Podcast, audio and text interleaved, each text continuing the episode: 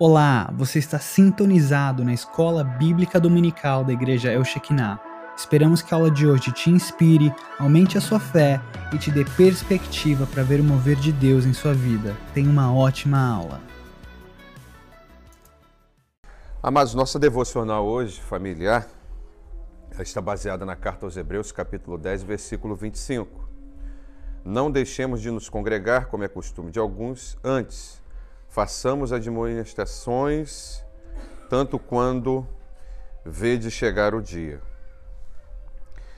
Ah, em nossa devocional, eu quero trazer uma reflexão sobre quatro fases da, da, nossa, da nossa vida.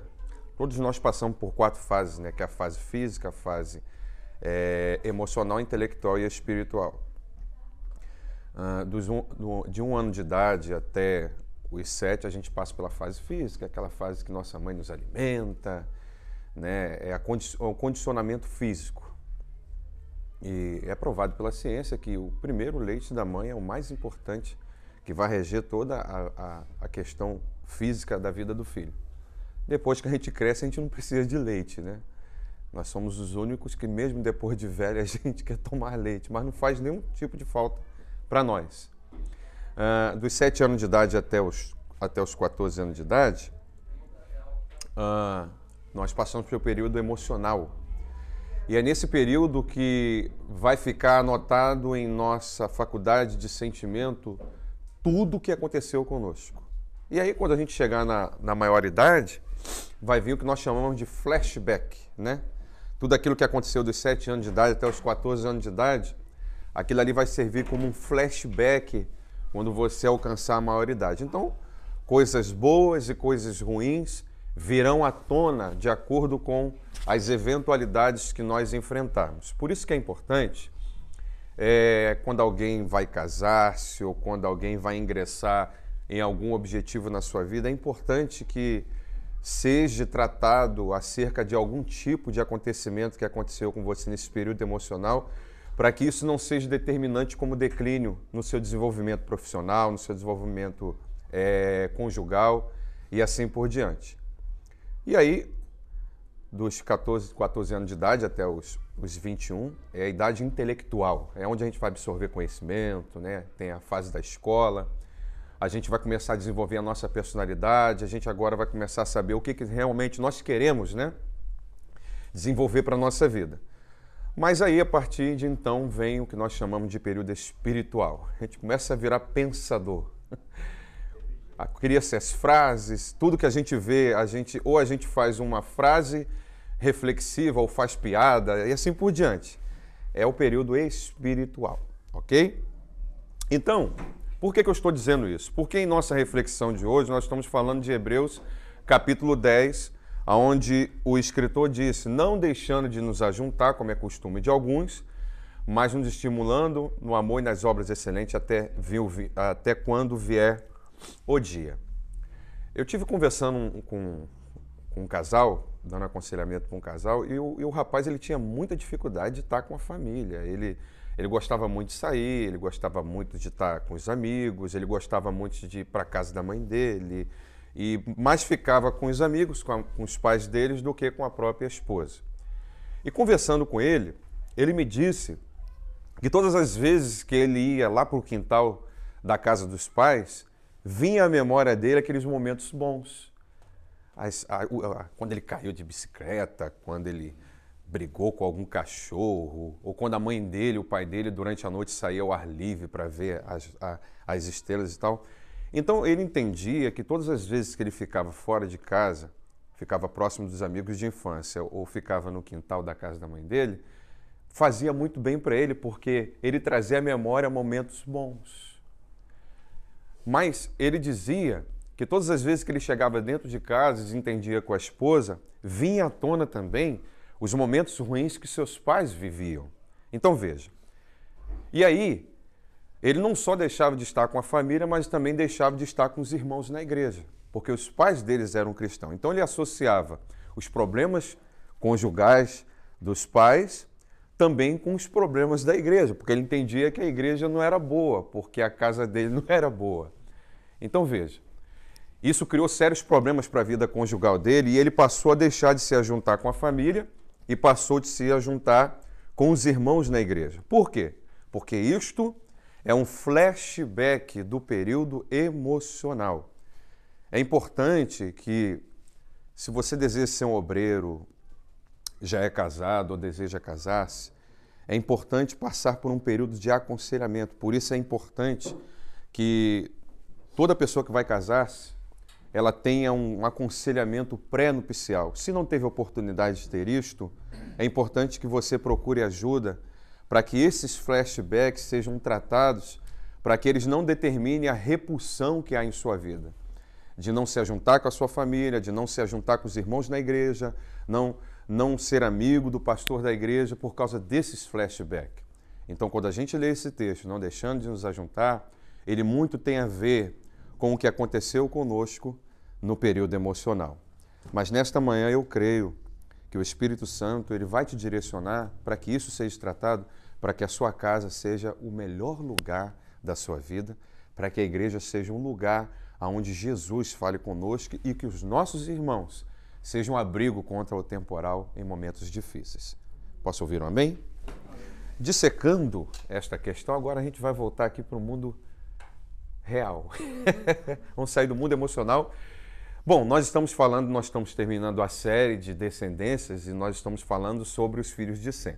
Nós já falamos de dois filhos, da onde, é, onde saíram os libaneses e assim por diante, onde saíram os iranianos, Hoje nós vamos falar sobre a Fached. A Fached é o terceiro filho de Sem e é de Arfached que vai vir os hebreus.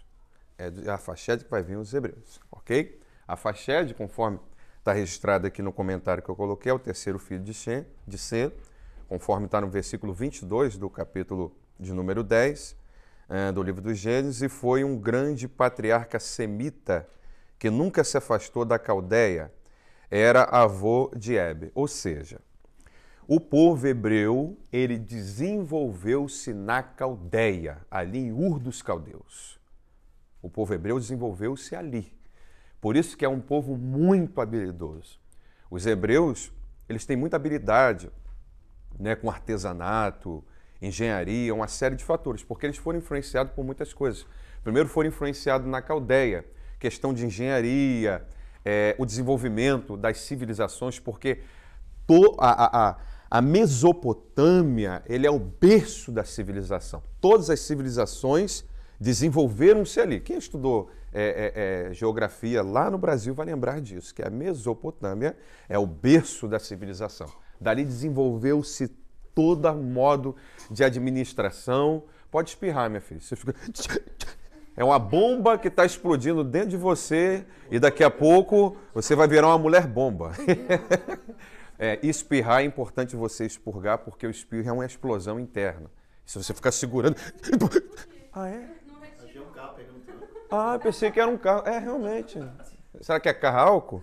Mas tudo bem. Depois, os hebreus também, eles foram influenciados no Egito porque o Egito é considerado é, é, é, o lugar onde existe a, mais, a maior técnica de desenvolvimento de engenharia. Você pode ver as grandes pirâmides, né, como eles construíram aquilo naquele tempo, né, um, um período ainda de desenvolvimento de nações. Eles desenvolveram aquelas pirâmides né, usando a, a, a seca do rio Nilo para pegar aquele barro e misturar com com aquelas palhas, aquelas canas malhadas que cresciam à beira do rio Nilo e fazer tijolo. Também foram os egípcios que inventaram a bendita cerveja, né? É por isso que os israelitas muitas vezes não estavam lembrando só da cebola, mas quando estavam no deserto, estavam lembrando da cervejinha do Egito. e quem veio do mundão, que teve esse hábito de tomar a, a, a tal da escola, a tal da, da Antártica, né, seja qual for, se é lá em São Paulo, é a tal da Bavária e assim por diante, quando vem aquele calorão, ainda é novo convertido, está naquele. Conheço, pastor, eu conheço. Eu conheço, estou por dentro. Sabe quão difícil é quando vem um calorão. Assim, rapaz, caramba, aquela. Né? A tal, a, no Rio de Janeiro é a tal da loura gelada, né? Então, os israelitas traziam a memória isso, porque foi no Egito que desenvolveu-se a cerveja. Eles usavam argila para criar câmara né, por, por baixo do rio Nilo, para que ela ficasse bem refrigerada. Então isso não é coisa de agora, é desde a época do Egito. Então tudo desenvolveu-se. Então nós temos o hábito de associar as coisas do mundo sempre com o Egito, não é assim? É uma figura de linguagem que a gente usa todas as vezes que existe alguma coisa do mundo envolvido com algum hábito ou, ou, ou, algum desenvolvimento mundano na vida de alguém, a gente tem o hábito de dizer que a pessoa está voltando para o Egito. Ok? Ok. Uh, era avô de Hebe, no caso Afached, cujo nome originou-se a palavra Hebreus, que significa vindo do outro lado ou que pertence a Hebe. E aqui, a gente lembra, a pastora vai lembrar desse, desse, desse assunto que a gente até desenvolveu um tempo na Escola Bíblica Dominical. Dentro da teologia sistemática, existe uma regra chamada é, menção da primeira palavra. Ou seja, aonde um termo foi mencionado pela primeira vez.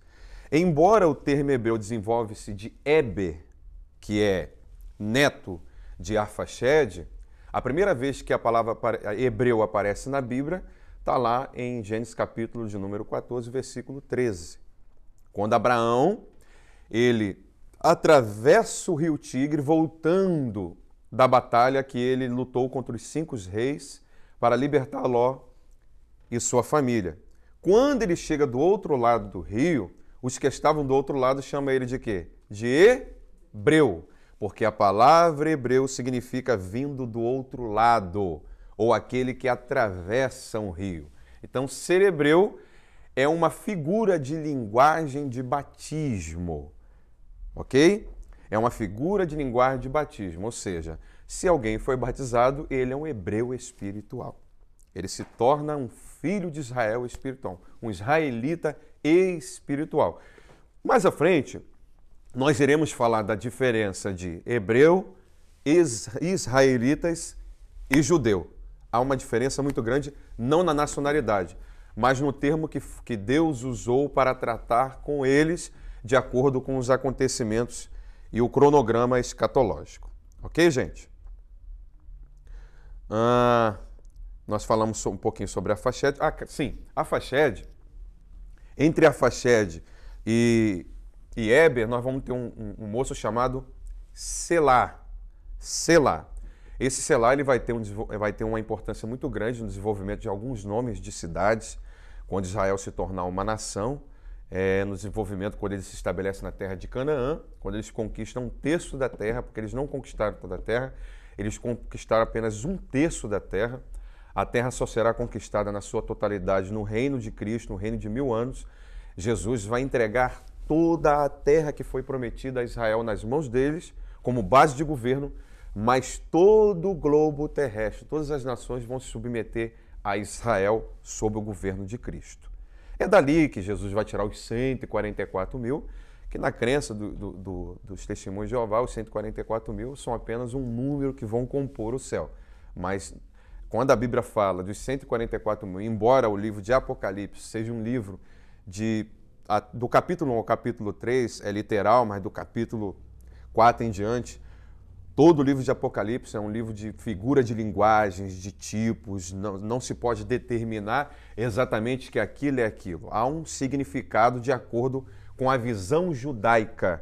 É importante olhar com os olhos judaicos o que aquilo ali significa para que nós possamos entender. Salvo ah, quando Jesus ele se refere à igreja de Sardes, ele diz o seguinte: vocês serão lançados na prisão e serão provados durante dez dias ser fiel até a morte.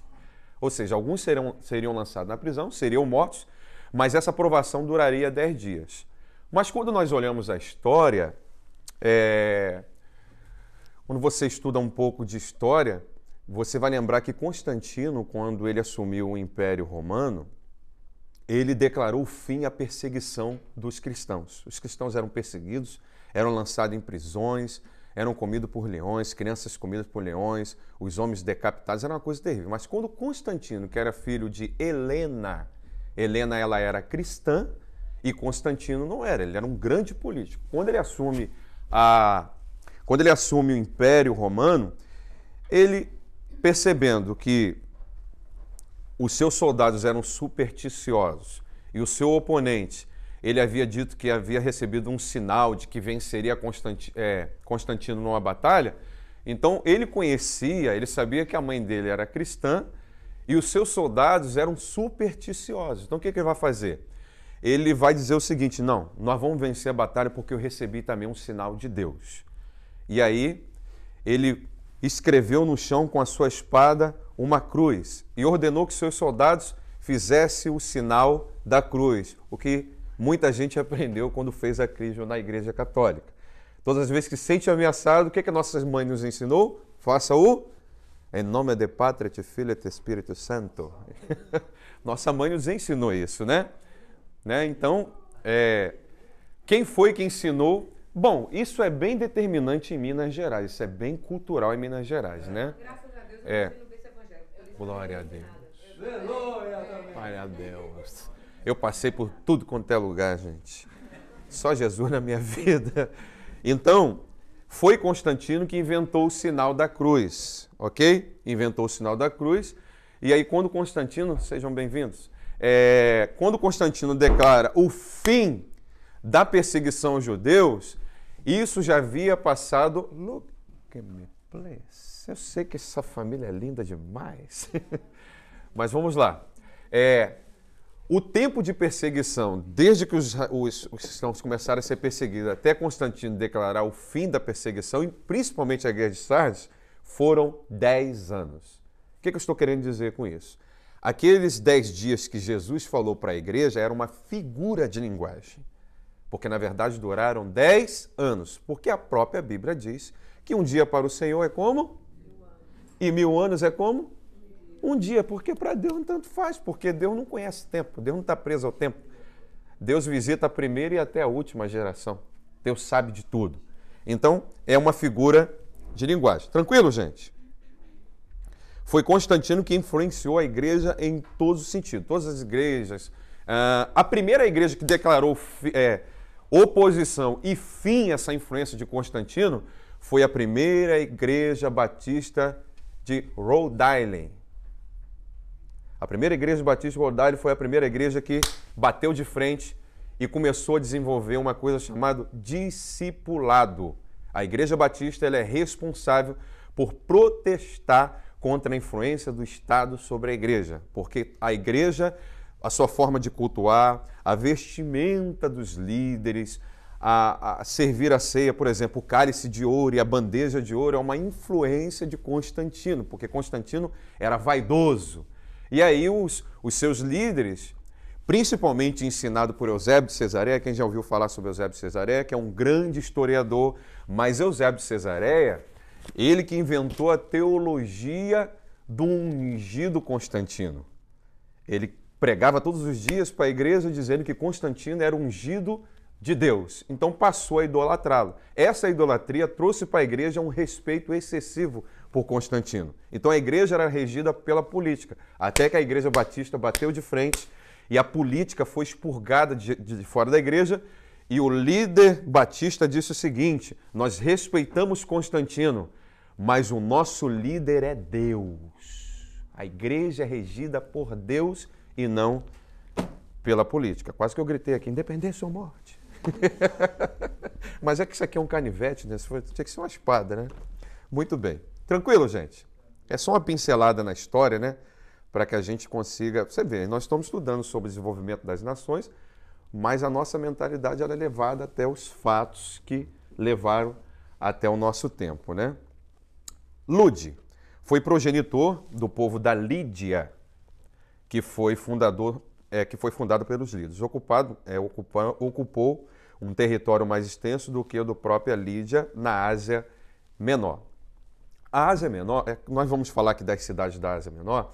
A Ásia Menor hoje é chamada de Turquia Francesa. Então, todas as vezes que você ouvir o termo Ásia Menor, é um termo antigo. Hoje, o termo atual é Turquia Francesa. Por que Turquia Francesa? Nós vamos falar sobre isso. Uh, sua capital foi Sárdia, mas a ela pertenciam as populosas cidades de Tiatira e Filadélfia. A cidade de Filadélfia, Uh, ela é uma cidade, inclusive Filadélfia quer dizer porta aberta, né? A igreja de Filadélfia, por exemplo, quando Cristo fala por meio de João a ela, disse que ela era uma ex que põe uma porta aberta que ninguém fecha. E quando fecho, ninguém abre, porque eu tenho a chave de Davi. Eu tenho a chave de Davi.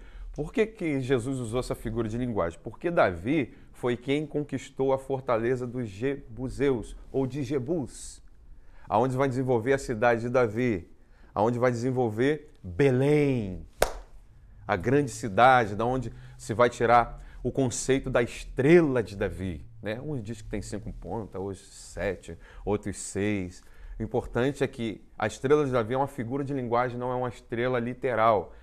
Significa dizer que Davi foi o primeiro a pôr fim no domínio dos Jebuseus, que eram descendentes de Cã. E ali Davi estabeleceu o clímax do seu reinado. E Jesus está dizendo: Eu tenho a chave de Davi, que abre e ninguém fecha, e que fecha e ninguém abre. Por quê? Porque a, a cidade de Filadélfia ela ficava na rota do correio imperial. E a igreja de Filadélfia ficava exatamente ali. E há uma história narrada pelo próprio Eusébio de Cesareia que a igreja de Filadélfia tinha o hábito de orar para que o Senhor enviasse a eles as almas que eles pudessem pregar a palavra. E assim acontecia. Deus mostrava para os cristãos que estavam na igreja de Filadélfia aonde tinha uma alma que estava disposta a entregar a sua vida para o Senhor e eles enviavam uma pessoa, porque o tempo era de perseguição. E para sair, só se fosse para ganhar alma. Ok? Só se fosse para ganhar alma. Então, o que, que acontecia? Quando saía um edito de Roma em direção à casa de alguém para que ele morresse, a igreja da Filadélfia estava na rota desse correio e orava por essa pessoa. Então o que, que acontecia? Quando esse soldado ele estava levando uma carta de morte para alguém, ele se convertia. E aí o decreto de morte era revertido e esta pessoa que estava levando a carta de morte se convertia e a pessoa que, que iria morrer também se convertia. Por isso que Jesus está dizendo: Eis que ponho diante de vocês uma porta aberta que ninguém fecha. Ou seja, o que era a porta aberta da igreja? Ela ficava na rota do decreto de morte. E a oração e a pregação do evangelho decretava vida no lugar da morte. Vocês compreenderam isso? Ok? Então a igreja de Tiatira e a igreja de Filadélfia. No ano 549, Creso, uh, o último dos seus reis, foi derrotado por Ciro, aquele mesmo Ciro que decretou o fim do cativeiro é, dos judeus na Babilônia. O fim do reinado de Belsazar, quando Belsazar ele, ele, ele vai na casa do tesouro e pega o cálice de ouro, que era um dos utensílios do templo, para tomar vinho com as prostitutas, e ele vê escrito na parede com um dedo da mão de um homem, né, o termo hebraico é um termo desconhecido até então, mas Daniel ele interpretou Mene, Mene, Tekel, Passim, lembra? Pesado foste na balança e achado em falta. Hoje o teu reino se finda e entrego na mão dos medos e persa. Quando Daniel acaba de interpretar isso, segundo os historiadores narram, já é o ano 70 do cativeiro. E ali um, um, uma pessoa de confiança de Beltesazar trai ele, mata ele. E aí Ciro e Dario entram e tomam o reinado, e o reinado é entregue então na mão dos medos e na mão dos persas. O reino é dividido em duas partes. Dario fica com uma parte e Ciro fica com outra, e reinam em conexão. E aí Dario, que 400 anos antes de Dario de Ciro nascer, o profeta Isaías profetizou dizendo que Ciro era um ungido do Senhor, que libertaria o povo de Judá do cativeiro. O termo ungido aqui significa escolhido, não propriamente alguém que se converteu a Deus, ok? Nem sempre quando você vê a palavra ungido na Bíblia se refere a alguém que se converteu mas muitas vezes a palavra ungido se refere a alguém que o Senhor usou como instrumento para cumprir um propósito dele, ok? Por isso que tem uma discussão na história se Constantino era crente ou não, porque Constantino se batizou quando já estava quase morto, já quase morrendo, e aí se criou essa adoração, a gente não pode determinar se ele era crente, ele foi ungido de Deus porque Deus usou ele para cumprir seus propósitos. E ele era muito político, ele sabia que a melhor forma de dominar um povo era usar o termo religião. Você quer dominar alguém? É só impor questões religiosas sobre ele que você domina essa pessoa. E constante. Grande parte dos judeus hoje, pastor, estão chamando, é, e alguns estudiosos também chamam o Trump de o Ciro moderno. Exatamente. E ainda tem muito pano na manga para rolar sobre isso aí. Porque o que eles têm feito pela nação de Israel, igual estabeleceu Israel como Jerusalém como a capital de, de Israel, então eles estão olhando muito por esse lado, estão vendo é, colocando ele com esse título, Ciro Moderno. Uau! Então, gente, interessante. São 140. É. Quando completa 70 anos, os judeus, eles são decretados. Tem isso também. Exato. Gente, interessante. É 70 anos da assinatura de Oswaldo Aranha, quando completaram 70 anos dessa assinatura que determinou a ida de Israel para o seu estado novamente, seu país novamente, quando completaram 70 anos, acho que foi 2018. 2017, do, é, 2017 para 2018, isso mesmo. Quando, e 2018, quando completou 70.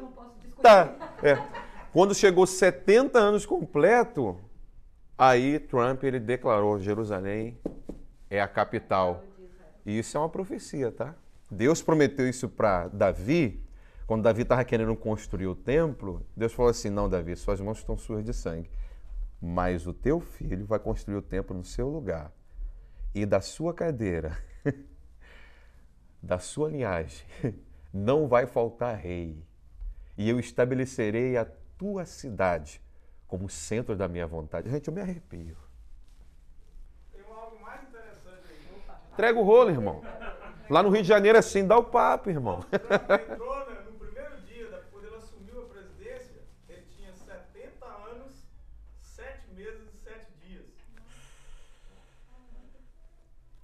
Você sabia que sete meses é o primeiro período da, da, da tribulação?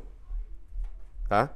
É o primeiro período da tribulação numa linguagem figurada. Gente, tudo isso é um, é um prenúncio dos grandes eventos que estão por acontecer.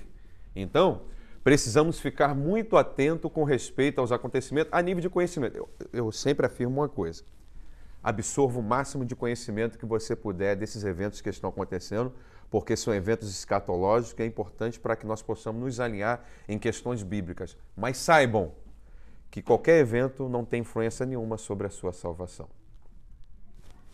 Tribulação vindo ou não vindo, anticristo vindo ou não vindo, não influencia em nada em sua salvação, porque a sua salvação foi comprada com sangue em Cristo Jesus.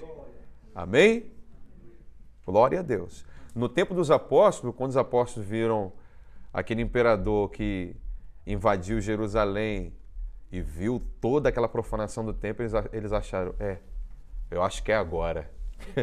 então, toda fase que existe eventos caóticos desperta sempre em nós cristãos uma ideia de que o anticristo está aqui, de que isso vai acontecer. E nós precisamos tomar muito cuidado, porque existem muitos fatos ainda que precisam acontecer para que isso de fato aconteça, tá? Mas à frente nós falaremos sobre isso. Ok? Uh, muito bem. Pelo que se lê em Apocalipse capítulo 1, versículo 11, sabe-se que na Lídia fundaram-se várias igrejas cristãs. Inclusive, o doutor Rodrigo Silva, que é um dos arqueólogos que eu mais respeito, dentre poucos que eu respeito, Rodrigo, doutor Rodrigo Silva, ele é cristão da igreja adventista do sétimo dia, é um homem muito sensato nas palavras. Ele nos mostrou, deve ter mais ou menos um ano e meio, alguns achados arqueológicos dessas igrejas que foram fundadas na Lídia, ok? Foram fundadas na Lídia. E nessas igrejas existem fatos, utensílios relacionados tanto a Constantino como também ao próprio Ciro. Gente, o que Ciro fez pela nação judaica, ninguém consegue apagar. Deixa eu falar uma coisa para você. Ser liberto de uma escravidão é um marco inesquecível na vida de alguém. Porque a escravidão ela não é externa, ela é interna. Porque Israel, o povo de Judá, quando é levado para o cativeiro babilônico, eles perdem a terra, eles perdem o templo, mas a Torá vai com eles. A Torá vai com eles. E é nesse período que a Torá se intensifica. É ali que se desenvolvem as escolas rabínicas, que começa com os irmãos de Léus, que até o tempo de Paulo vai chegar até quem? Até Gamaliel. E Léo é um dos homens que mais formou rabinos que influenciaram toda a história. Inclusive, é... Rashi, Rashi, que é o maior rabino de toda a história, que foi ele que reeditou o hebraico, porque o povo de Israel, eles não falavam mais hebraico desde quando saíram do cativeiro, voltaram a falar hebraico a partir de 1947. Eles não falavam hebraico, falavam aramaico. Então, esse cara tem um marco muito grande na história, mas toda essa história começa lá no cativeiro babilônico. Então, quando o povo de Judá perde o templo, ele perde a terra, mas fica com a Torá, havia algo interno que ninguém entendia o propósito do cativeiro. Que o propósito do cativeiro não era tirar a terra, não era tirar o templo, não era tirar a Torá, mas tirar de dentro dos judeus a idolatria. Porque desde então, quando o povo de Judá volta do cativeiro, eles nunca mais se prostraram diante de imagem. Nunca mais. Nunca mais. Nunca aceitaram imposição política mediante idolatria. Nunca mais. Nunca mais. Então, o que Ciro fez ecoa até hoje, porque ele, ele é uma pessoa muito importante na história do povo judeu, porque ele, ele declarou o fim do cativeiro e o início de uma era nova na vida do povo de Judá, que era viver sobre o governo divino sem idolatrar imagens ou homens. A maior libertação na vida de um homem é ele ser liberto de si mesmo. A pastora Kézia estava ministrando sexta-feira e ela falou sobre pessoas ou questões que nos fazem mal no nosso processo. E o Espírito Santo falou profundamente no meu coração. A pessoa que nós não devemos confiar de maneira nenhuma quando nós estamos passando por provas de tribulação sou eu. A pessoa que mais me faz mal sou eu mesmo. Ok? Nunca confie em você. Por isso que o profeta Jeremias vai dizer lá no capítulo 17, versículo 19 em diante, lá no livro do profeta Jeremias, ele vai dizer assim: ó, enganoso é o coração e perverso ele é enganoso e perverso. Só que, no contexto, no versículo anterior, ele diz assim: Maldito é o homem que confia no outro e faz dele o seu braço. O que a Bíblia está dizendo é que nós não. A Bíblia não está nos incentivando a não confiar nos irmãos. Não é isso que a Bíblia está ensinando. O que a Bíblia está ensinando é a não fazer do nosso irmão ou do ser humano a nossa solução, a nossa base. É isso que a Bíblia está ensinando. A Bíblia, de modo nenhum, está incentivando a gente ficar igual James Bond desconfiado, de jeito nenhum. é, ah, igual mineiro. Você quer o queijo, mineiro? Mas queijo é, é de Minas. então, é, o que a Bíblia está nos dizendo é que nós não podemos fazer do homem a nossa esperança, a nossa solução, ok? Nós podemos confiar nos irmãos, sim. O que seria de nós se não fossem os irmãos, gente? O que seria da minha vida quando eu cheguei aqui nos Estados Unidos e não tivesse os irmãos para me ajudar? Podemos confiar nos irmãos, sim. Não podemos fazer deles a nossa esperança. Ok, gente? Pastor Bruno, que felicidade sou por aqui. Arã, o que. Não é Airã, não, tá? Airã é o filho do pastor Luiz e da pastora Cristina. Arã que é o quinto filho de Ser, aí isso aqui é muito importante, o seu nome é dado pela Bíblia à Síria e à Mesopotâmia. Por, por isso que virá a palavra Padã Arã, porque foi desenvolvido através dele.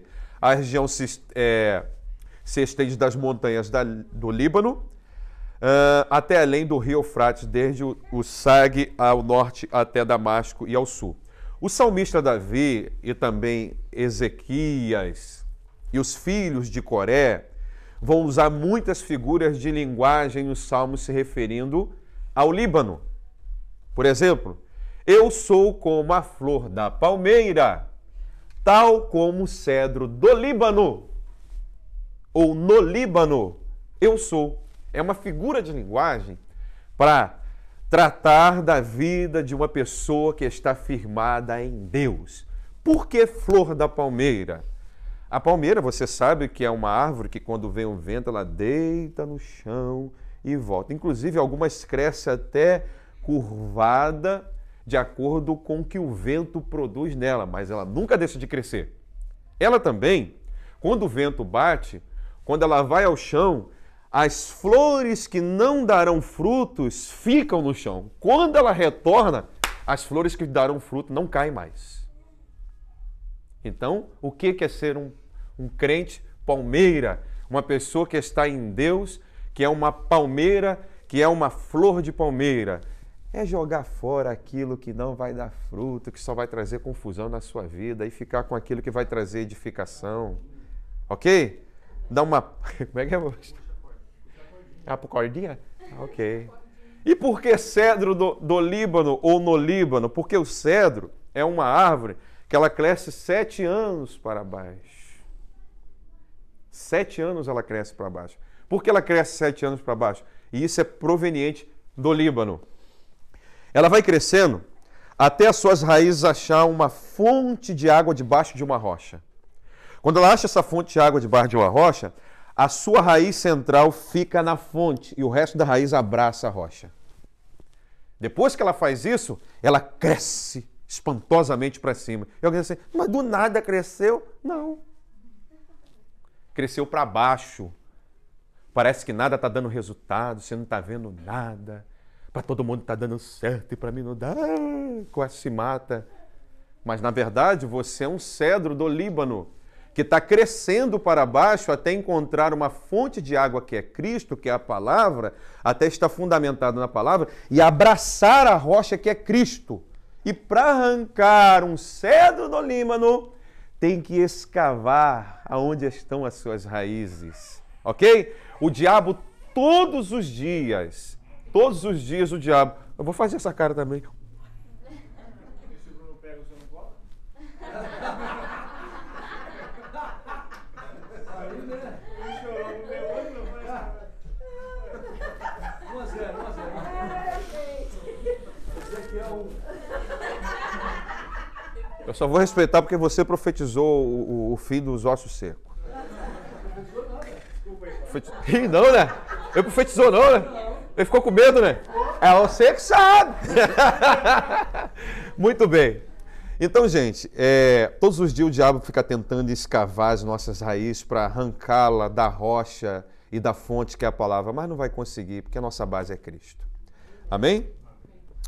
Observaremos uma nota sobre a Síria. Muito bem. A palavra Síria é uma abreviação de Assíria, que entrou em uso depois da conquista de Alexandre o Grande.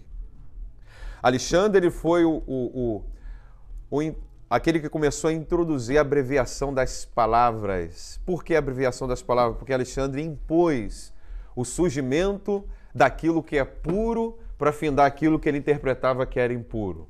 Ou seja, matava os homens, fazia com que os seus soldados casassem com as mulheres e produzissem filhos gregos. Então ele abreviava as nações e estabelecia suas bibliotecas conhecidas como Alexandria, cidades Alexandrias e bibliotecas de Alexandria, aonde Alexandre começou a desenvolver em grego koiné, que era a linguagem comum, a linguagem de negócio. Então, tudo que era negociado, tudo que era comercializado, tinha a tutela de Alexandre o Grande. É nesse tempo que começa a surgir, depois da morte de Alexandre o Grande, os grandes Ptolomeus. Quem já ouviu falar essa expressão? Os Ptolomeus, um período difícil de imposição, uma coisa terrível. Mas uma coisa boa surgiu nessa época, porque os essênios, depois dessa época, os essênios, que eram os cristãos da igreja do século IV, entre o século IV e o século V, a igreja ela já tinha ela já tinha os livros canonizados, todos os livros da Bíblia já canonizados, como Bíblia igual a nossa, Antigo Testamento e Novo Testamento. Isso começou no século II, ok? No, entre o século IV e o século V da igreja, a igreja ela estava tomada totalmente pela influência política. E aí, um povo chamado cristãos do deserto, que depois é conhecido como essênios, o que, que eles vão fazer? Eles entendem que a única forma de protestar contra a igreja e não participar do mundo, que era a influência política sobre a igreja, e os ensinos, a teologia de Eusébio de Cesareia, aquela, que era a teologia do, do, do, do Constantino ungido do Senhor, que era tratado como Deus, o que, que eles fazem? Vão morar no deserto. Quando eles vão morar no deserto, eles levam com eles uma cópia, uma cópia do Antigo Testamento. Essa cópia do Antigo Testamento, lá nas, na, na, entre o Egito e Síria, eles vão habitar em cavernas no deserto. E ali eles vão fazer toda aquela catequese que a gente conhece da Igreja Católica, né? Que, quanto tempo durava a catequese? A catequese durava três anos. Uma pessoa para se batizar, ela era catequizado. Durante três anos, antes de três anos, ela não se batizava. Então era praticamente uma faculdade, o discipulado para alguém se batizar, porque eles eram extremamente radicais. Eles entendiam que fazendo essas coisas radicais a pessoa era salva. Daí surgiu a teologia do batismo e salvação, aonde tiraram uma interpretação errada de que para ser salvo tinha que ser batizado. Por isso, na Igreja Católica, quem não é batizado é pagão, porque eles passaram a associar o batismo com a salvação. Mas, biblicamente falando, o batismo não produz efeito salvador, salvífico. Você é salvo pela fé, mediante a graça. Agora, para que, que serve o batismo? É uma declaração pública de que você se arrependeu dos seus pecados e que você crê em Jesus Cristo. E para que, que serve o discipulado? O discipulado é para que a pessoa compreenda para que ela seja ensinada a como viver os benefícios dessa salvação que lhe foi lhe dado pela fé mediante a graça. Tranquilo, gente? Então, quando eles vão morar no deserto, aí aquelas, aqueles escritos antigos que eles tinham são perdidos ali. E aí é achado os escritos que nós conhecemos como os escritos da caverna de Qumran, que é da onde vem essa bendita tradução que nós temos. Pastor, qual é a melhor tradução? A melhor tradução é aquela que tem base na etimologia hebraica. Ou seja, qualquer tradução que você lê, tá bom. Desde quando você pesquise a palavra na linguagem, na cultura e no povo original para que você entenda o que ela realmente quer dizer, ok? Então a melhor tradução é você pesquisar na linguagem que ela foi escrita, para quem foi escrita, qual é a cultura e assim por diante. Beleza, gente? Nós temos quatro minutos, gente. Misericórdia. A Síria formou a mais importante das províncias do reino é, Sileucidas, cuja capital era Babilônia, tanto do ponto de vista comercial como do ponto de vista militar. Quando os persas conquistaram o país, os gregos estenderam o nome Síria à Fenícia e à Judéia, assim como a Mesopotâmia, que tomou o nome da Síria dos rios, Damasco, né, Ramá e Arpad, eram nessa ocasião as primeiras capitais. Ah, de 222 a 186 a.C., o Antíloco II, o Grande, conseguiu retomar os reis, é, desculpa, retomar aos reis do Egito, a Fenícia e a Palestina e submeteu uma parte das costas gregas à Ásia Menor. Nós iremos parar por aqui, mas importante que você entenda nessa história é que todos esses fatos narrados aqui, de acontecimentos e envolvimentos, são exatamente oriundos do desenvolvimento da família de Sem mediante Arfaxed e mediante Lud. Tá? Na confusão de línguas, que é uma aula que nós vamos ministrar, acho que daqui a a dois domingos, porque a gente nós vamos terminar ainda esse assunto, porque falar sobre os semitas é bem longo. Nós falamos de Arfaxed aqui, mas eu só dei uma introdução. A gente ainda tem que falar sobre Arfaxed. Nós precisamos falar de Abraão, nós precisamos falar de Arã, nós precisamos falar de Isaac, nós precisamos falar de Ismael, nós precisamos. É... Nós precisamos falar de Jacó, nós precisamos falar de todos esses. Inclusive, mais à frente nós vamos falar sobre Ismael. Uh, Ismael, um filho de Abraão com é, a escrava Agar, era um filho de, de Abraão com a escrava Agar, mas também nós iremos falar sobre Esaú, nós iremos falar sobre Jacó, ok? Então veja bem, é, quando você vê na Bíblia a expressão Edomitas ou Edom, na ocasião que Esaú ele vende a sua primogenitura para Jacó, vocês lembram disso? Lembram disso? Ele também vai ser chamado de Edom. Edom é uma forma ampliada de Adão. Adão significa vermelho, Edom significa vermelhos. Então, Edomitas e os filhos de Esaú é a mesma nação. A questão é a mudança de nome e as características que receberam. Porque Esaú significa peludo. Por isso que quando Jacó quer enganar o seu pai, o que ele faz? Ele pega uma pele de animal cheia de pelo e coloca lá. Como o pai dele estava cego já, né? Quando toca. Né? Parecia até a história da vovozinha. Para que esse bico tão grande? Para que esse monte de pelo? Para te enganar melhor. E aí ele engana o pai dele, o pai dele vai e, e, e abençoa a pessoa errada. Mas, na verdade, tudo isso era um controle divino, porque o próprio Deus já havia dito né, para a moça Rebeca, dizendo: esses dois que estão tá dentro de você, o maior vai servir o menor. Então não tem para onde correr. Jacó teria que ser a pessoa que herdaria a primogenitura. Então, de um jeito ou de outro, que Deus decretou, que faz parte unicamente do propósito dele, independe das nossas ações, ele vai cumprir e acabou. Ok, gente? Gente, Deus abençoe. A aula hoje foi bem difícil, que são contextos históricos, né? Mas deu para vocês pegarem alguma coisa, né? Então tá bom. Se vocês tiverem dúvida, depois manda lá no particular, tá? Vamos orar? Pastora Cristina, nos abençoe com uma oração.